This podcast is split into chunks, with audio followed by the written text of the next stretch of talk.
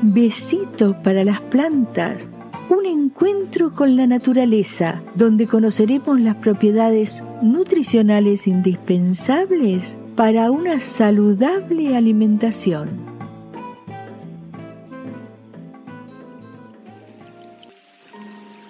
Hola, queridos amigos de este espacio que di llamar besitos para las plantas. Todos juntos aprendemos lo que ellas nos entregan en vitaminas y minerales tan necesarios para nuestro cuerpo. También sus historias, orígenes y de las formas que fueron llevadas a otros continentes, incluso de la observación de las mismas, vemos que no hay espacio limitado entre las distintas especies. Todas comparten cada pedacito de la tierra que las acoge, oxigenando nuestras vidas. Gracias por estar y acompañarme en cada episodio en el que procuro lograr una mayor cercanía al mundo de los vegetales. Hoy conoceremos el fruto de maracuyá o burucuyá chinola, fruta de la pasión, parcha, parchita o pasionaria. El burucuyá es una planta que también crece en el noroeste argentino como una enredadera por los cercos de las casas, en el monte, sobre las ramas de otras plantas. Tiene una fruta muy parecida a un huevo de color naranja y una hermosa flor muy particular. La flor es llamada pasionaria, que también se la conoce como pasiflora. Pasionaria es la flor nacional de la República del Paraguay. Y en Argentina, en la provincia de Corrientes, encontramos una localidad que se llama Burguyá, que es capital del departamento correntino del mismo nombre. El nombre científico del maracuyá es Passiflora edulis. Es un fruto de origen amazónico descubierto en el Perú hace más de cuatro siglos. En 1569, por un médico español de apellido Monardes, quien escribió y documentó el uso que daban los indígenas al fruto y a la planta, logró que este conocimiento se propagara en Europa. Cuando este fruto comenzó a ser recién conocido en el mundo, ya era usado en la cocina peruana. Algunos dicen que era el ingrediente que sustituía al limón en la preparación del ceviche, un plato muy importante, entre otros, de la cocina peruana. Su uso no era solamente un ingrediente culinario, sino también porque por sus propiedades medicinales era conocido. Entre los lugares donde se cultiva podemos nombrar Kenia, Costa de Marfil, sur de África y Australia. En Hawái se encuentra la variedad Noel especial, cuyos frutos pueden pesar hasta 90 gramos. Son de cáscara amarilla, pulpa naranja oscura y muy jugosos. La palabra maracuyá proviene del guaraní burucuyá, que significa criadero de moscas debido a la dulzura de su néctar, que es atractivo a la hora del desove de estos insectos. El apodo de fruta de la pasión tiene su origen en dos mitos. El primer mito cuenta que Burucuyá era una joven doncella, hija de un capitán español, que había llegado a tierras guaraníes enamorándose de un aborigen. El segundo mito sobre el nombre de la fruta de la pasión es porque tiene que ver la similitud de su flor con la corona de espinas que llevó Jesús camino al Gólgota. Los colonizadores españoles al verla relacionaron sus elementos con los que se usaron en la crucifixión de Jesús y bautizaron al maracuyá como el fruto de la pasión. Observando la flor, se puede descubrir que fue por su estructura pentarradial que recibió una interpretación teológica. La suma de sus cinco pétalos y de sus cinco sépalos simbolizarían a los diez apóstoles, o sea que de los doce se quitan a Judas Iscariote y Pedro, quienes lo traicionaron y negaron. Sus cinco estambres representarían a los cinco estigmas de Cristo, y sus tres pistilos corresponderían a los clavos de la cruz. Además, la mayoría de sus variedades presentan un color morado o púrpura, que es la tonalidad característica de la Semana Santa cristiana. El fruto tiene grandes cualidades medicinales y su sabor es un equilibrio entre, ¿cómo les diría?, lo dulce y lo ácido.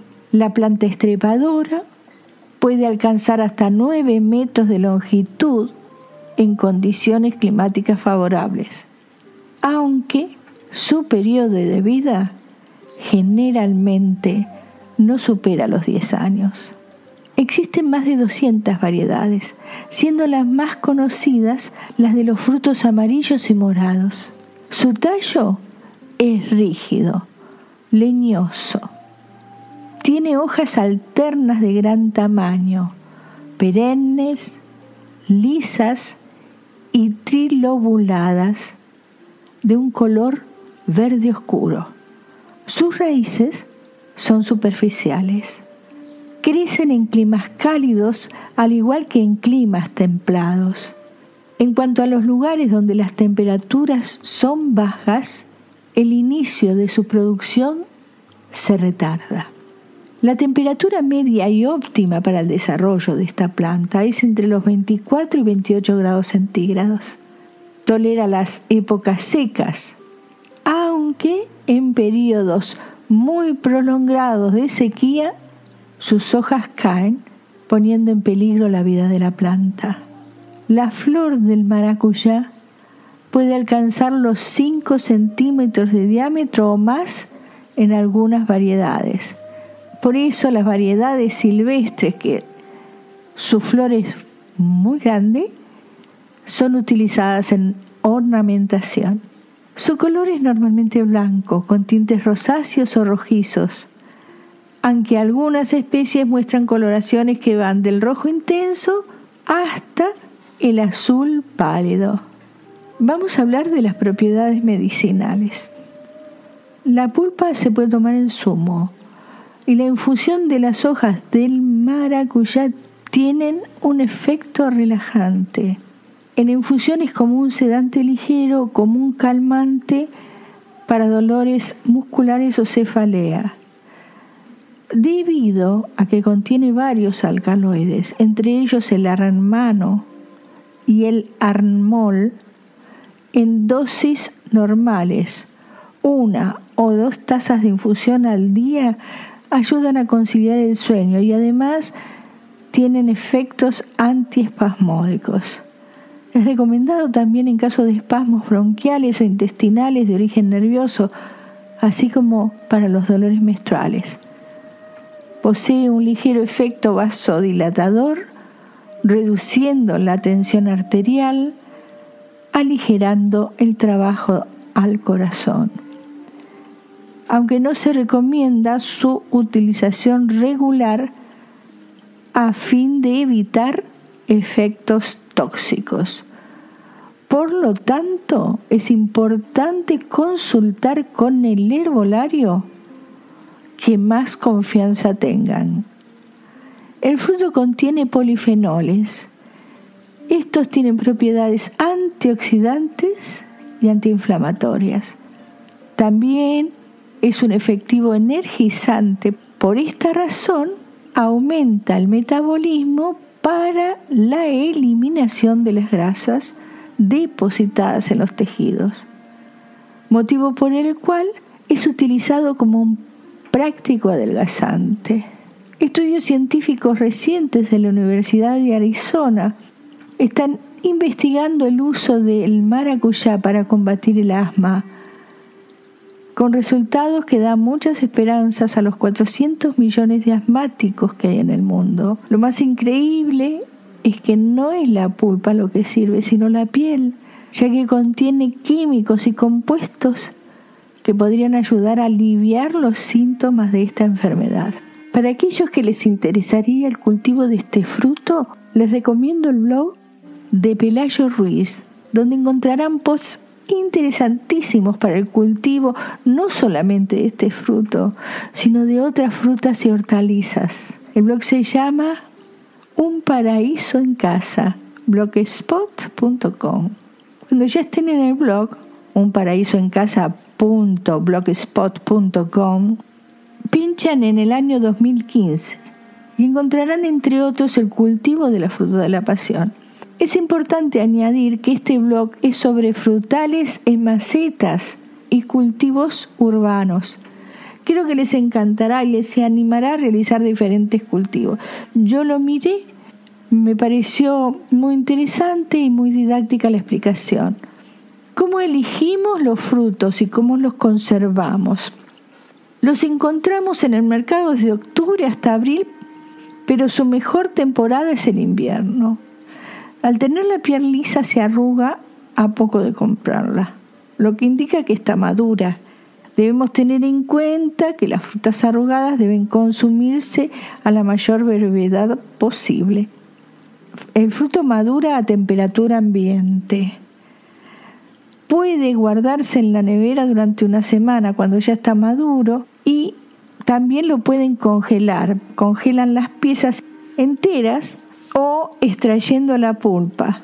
De esta forma se mantiene durante unos meses en buenas condiciones.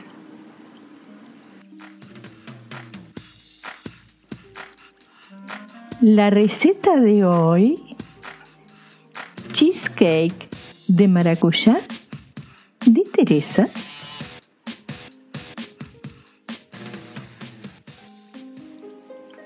La encontré en el blog Las recetas de Tere. Les recomiendo lo visiten. Nos explica Tere en la publicación de la receta que aunque la fruta es muy cara por ser tropical, en los supermercados se la puede conseguir en concentrado a buen precio.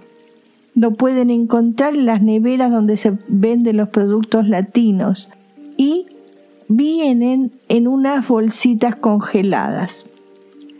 Ahora a escribir la receta, que es para 8 personas o más. Vamos a anotar primero los ingredientes de la base del cheesecake. 20 galletas María. 2 cucharadas de mantequilla. 2 cucharadas de vino moscatel esto es opcional. Ingredientes para la cheesecake. 500 gramos de requesón. 200 mililitros de nata. 50 gramos de maicena. Ralladura de una naranja. 5 yemas de huevo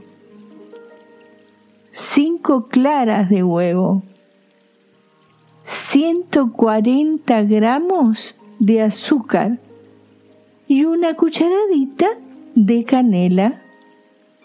Ingredientes para la cobertura con maracuyá.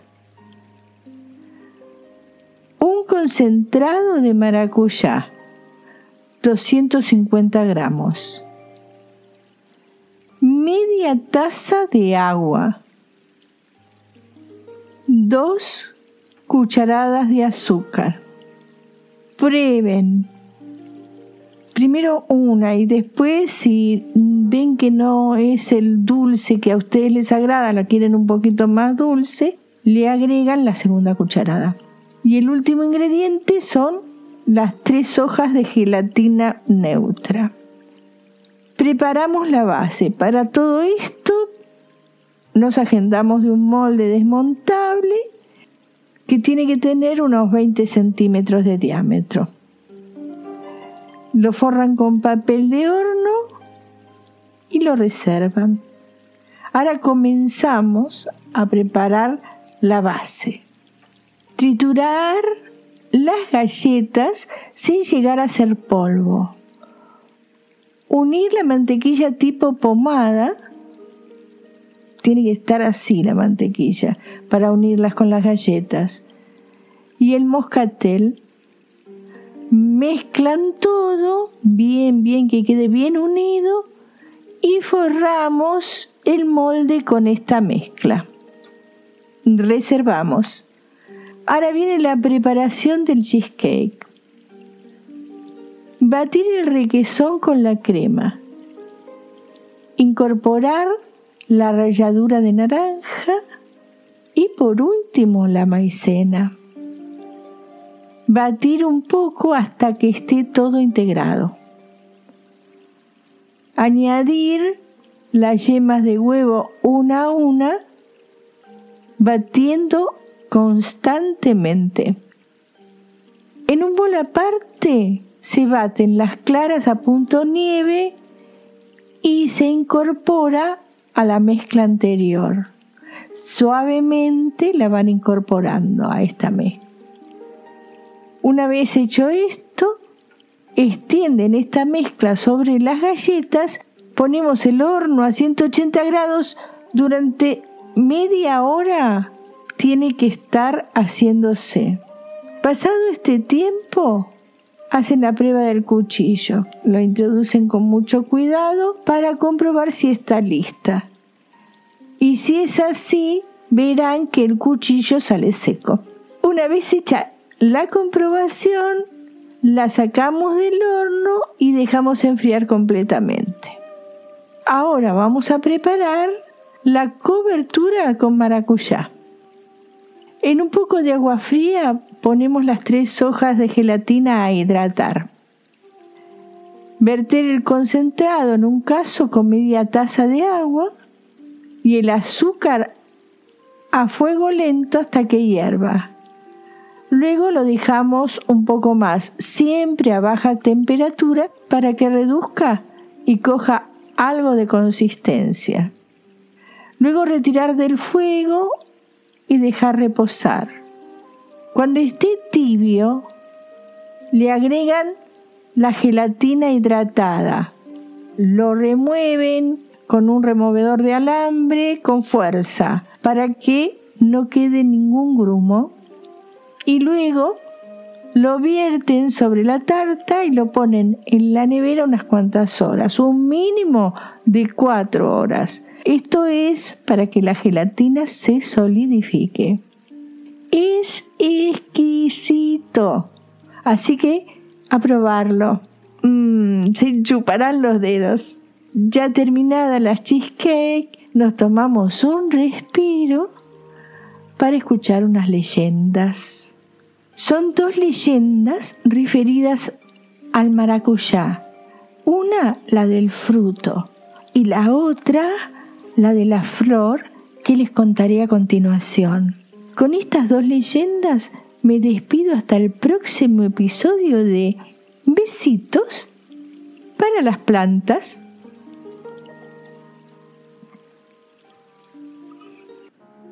La leyenda del fruto se refiere a un monje jesuita.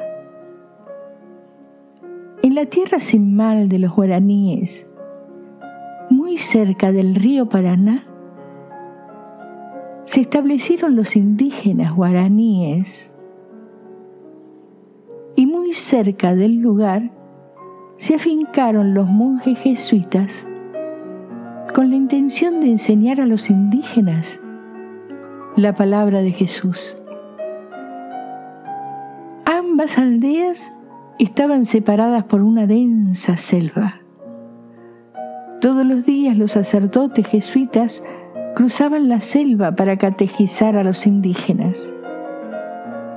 Cierto día, un monje estaba cruzando la densa selva. En eso escuchó unos lamentos entre los juncos. Al asomarse pudo ver a una niña muy temerosa escondida detrás de unas ramas de un árbol. Había sido perseguida por un jaguareté, logrando escapar y esconderse en ese lugar. El monje jesuita se acercó atrayendo la atención del peligroso jaguareté. Una vez que consiguió que el animal lo persiguiera, gritó a la niña que saliera de su encierro y huyera hacia la aldea. El jaguareté comenzó a seguir al monje con manotazos y zarpazos de sus garras, arrancando la vida del jesuita, que cayó tirado en el suelo de la selva. El lugar se tiñó de rojo sangre y allí mismo, al poco tiempo, creció una planta antes nunca vista, el burucuyá, cuya fruta recuerda el amor hacia los demás. La leyenda que caracteriza la flor del burucuyá es la historia de una niña forastera con la llegada de la colonización de los españoles a la tierra de las siete corrientes, arribó una hermosa niña con su padre, hija de un capitán español. La hermosa niña blanca de cabellos dorados captó las miradas de toda la aldea guaraní, pero principalmente la de un joven y apuesto indígena, quien fue que en su lengua guaraní llamó a la hermosa niña Murucuyá. Al poco tiempo, estos jóvenes se enamoraron y todas las tardes se encontraban escondidas en los claros de la selva. El joven conocía muy bien a su padre. Esta unión jamás sería aceptada por el capitán español, nunca hubiese aceptado que su bella hija se case con un indígena guaraní. El padre escogió para esposo de la joven a un capitán que la amaba mucho, pero que ella odiaba con toda su alma. Cuando su padre le informó de la decisión, ella se opuso rotundamente por su falta de amor. Además, su corazón ya tenía dueño. Esto enojó mucho a su padre, que al saber de su amorío puso vigilancia a la bella joven, que no podía salir de su casa, ya que el padre se lo había prohibido hasta que se casara. Esto produjo que la pareja de enamorados se vean cada vez menos. Ella no podía salir de noche, le resultaba imposible eludir la vigilancia. Para acompañarla, el joven indígena oculto en las sombras de la selva tocaba una música originaria con su flauta de tacuara. Durante la noche, todos los días, le hacía compañía con su melancólica música. Una noche, no hubo sonido de flauta, y el siguiente tampoco, ni el siguiente. La bella joven que conocía de los peligros de la selva atribuyó que estaría herido por las garras de un jaguareté. Los días pasaban y el joven indio no aparecía. Esto no era muy común en él. Ella presentía que algo grave había sucedido. La angustia ganó su corazón. Se puso muy triste, de mirada perdida.